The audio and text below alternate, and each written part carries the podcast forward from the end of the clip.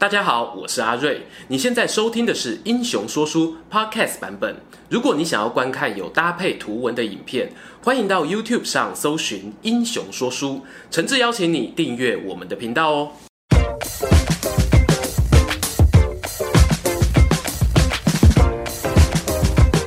Hello，三国说书的观众朋友，你们好，我是说书人阿瑞，替大家带来精彩的三国故事。今天呢，说书人要首次挑战双主角模式，请出我们魏国跟蜀国的两位创办元老来一场超级比一比。我们要比的不是武力，不是智力，也不是谁比较长命，而是要比谁比较像圣人。因为呢，最近说书人刚好拿到一本书，哎，这么巧，书名呢就叫做《卑鄙的圣人曹操》。那各位观众一定很好奇啦，到底什么才叫做圣人呢？我们呢，请出维基百科来说句公道话。圣人呢，指的是被大众认为具有特别美德和神圣的人。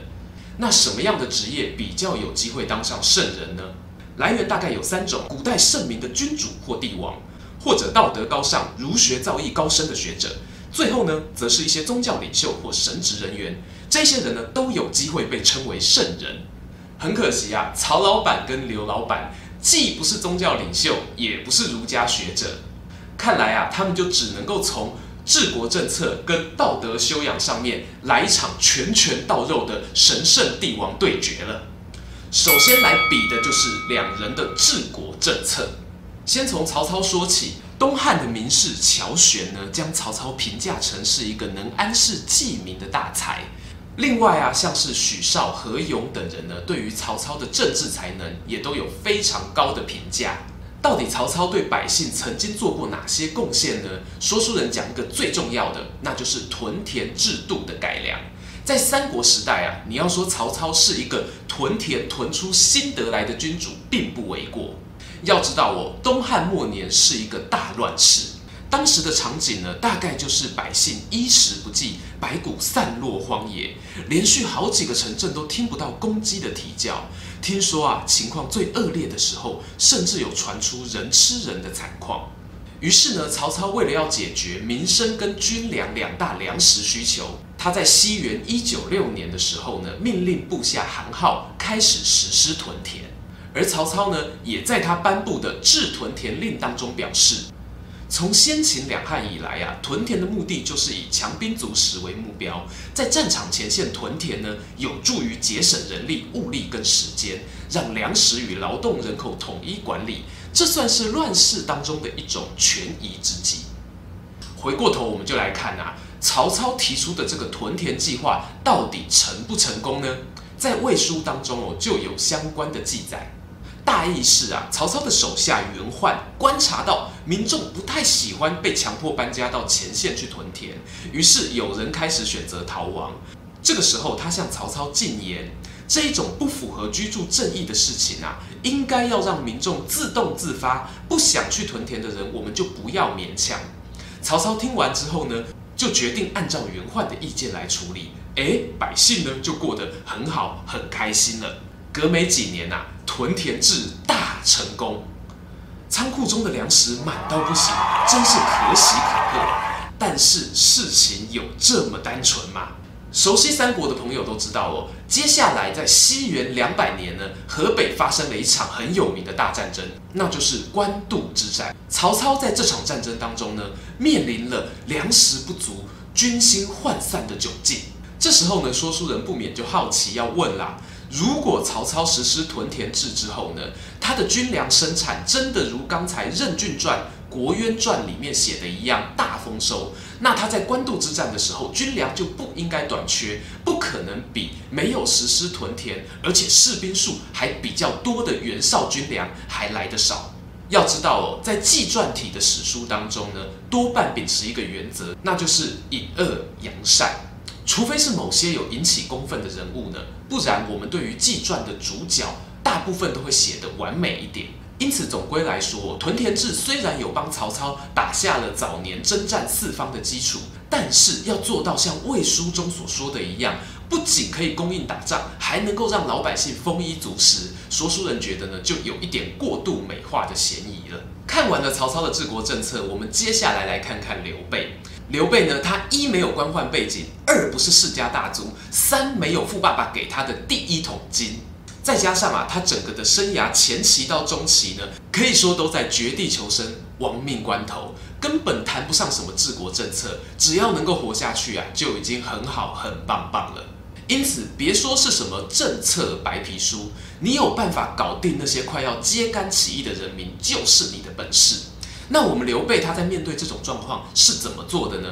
让我们来回顾刘备在冀北担任平原相的期间，他为了摆平当时的民怨哦，他直接打开公家的财库，把粮食分给饥饿的人民，然后跟民众一同用餐博感情，同心协力对抗城外的贼寇。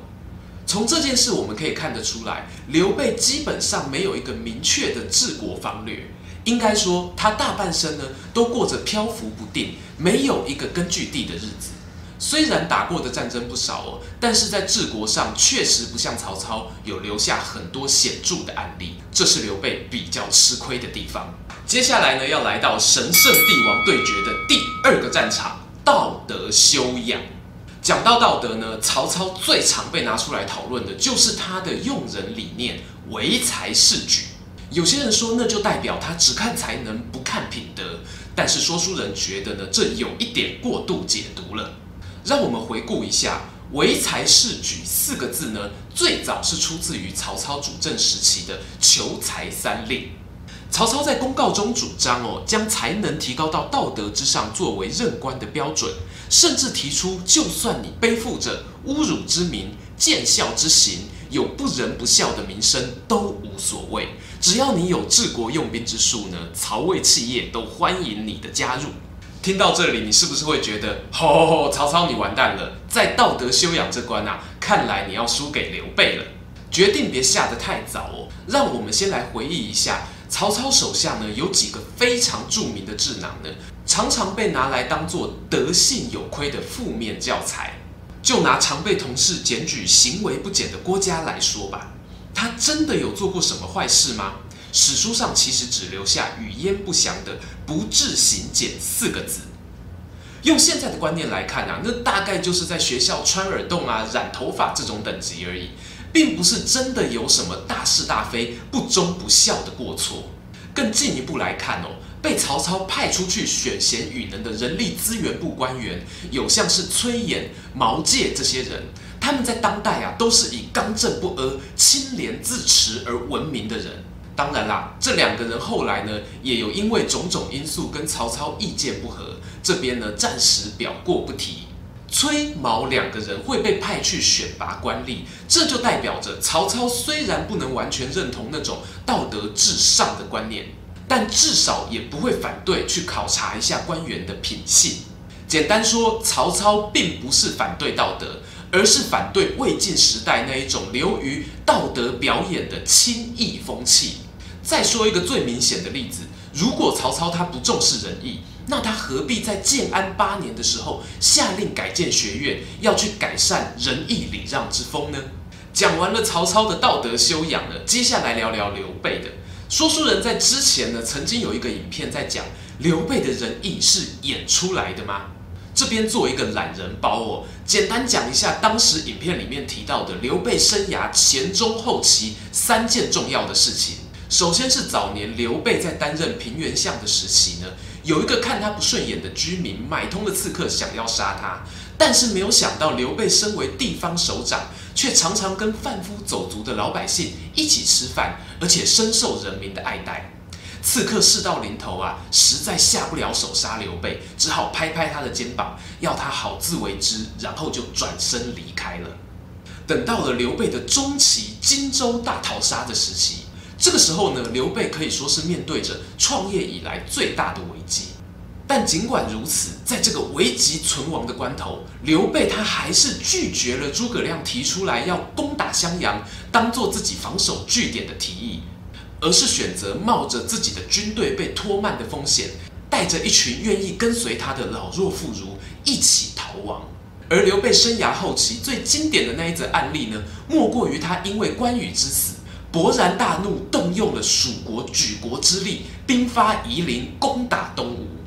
从以上这三件事情来看呢，说书人想要强调的一件事情就是，刘备这个人呢，他的个性啊，从生涯的前中后期，其实是非常一贯的。与其要说他这些表现是仁德呢，不如说是江湖草莽的义气更重一点。而这一点呢，其实恰好跟刘备他的老老老老祖宗刘邦是非常相似的。唉。这一场非正式的圣人大决战比到这里，说书人也是非常的苦恼，因为两位参赛选手呢，可以说是各有短长，而且平分秋色。曹刘两位老板在东汉末年那个乱世，都展现出非常迷人的人格魅力。正因为如此，才有办法吸引到一群勇冠三军、智决当世的人才为他们效力。觉得今天的影片曹刘对决还不够过瘾吗？没关系。说书人在这边推荐这一本由作家王小磊所撰写的三国史实大河长篇小说，带你回到那一个荡气回肠的时代。而且据说卑鄙的圣人曹操，更是一千八百年来曹操本人最服气的《曹操传》。想要看更多的名人推荐，欢迎参考我们影片简介当中的网页连接。喜欢这一则影片吗？想看更多有趣的三国故事，欢迎到英雄故事网站加入会员，或者订阅分享本则影片。这里是三国说书，我们下次再见喽，拜拜。今天收看到最后的观众朋友有福啦，感谢硬科文学赞助《卑鄙的圣人曹操》第一册作品。只要订阅英雄故事频道，并在下方留言，你觉得曹操像不像圣人，就有机会抽中赠品。得奖者将公布于英雄故事脸书粉丝团。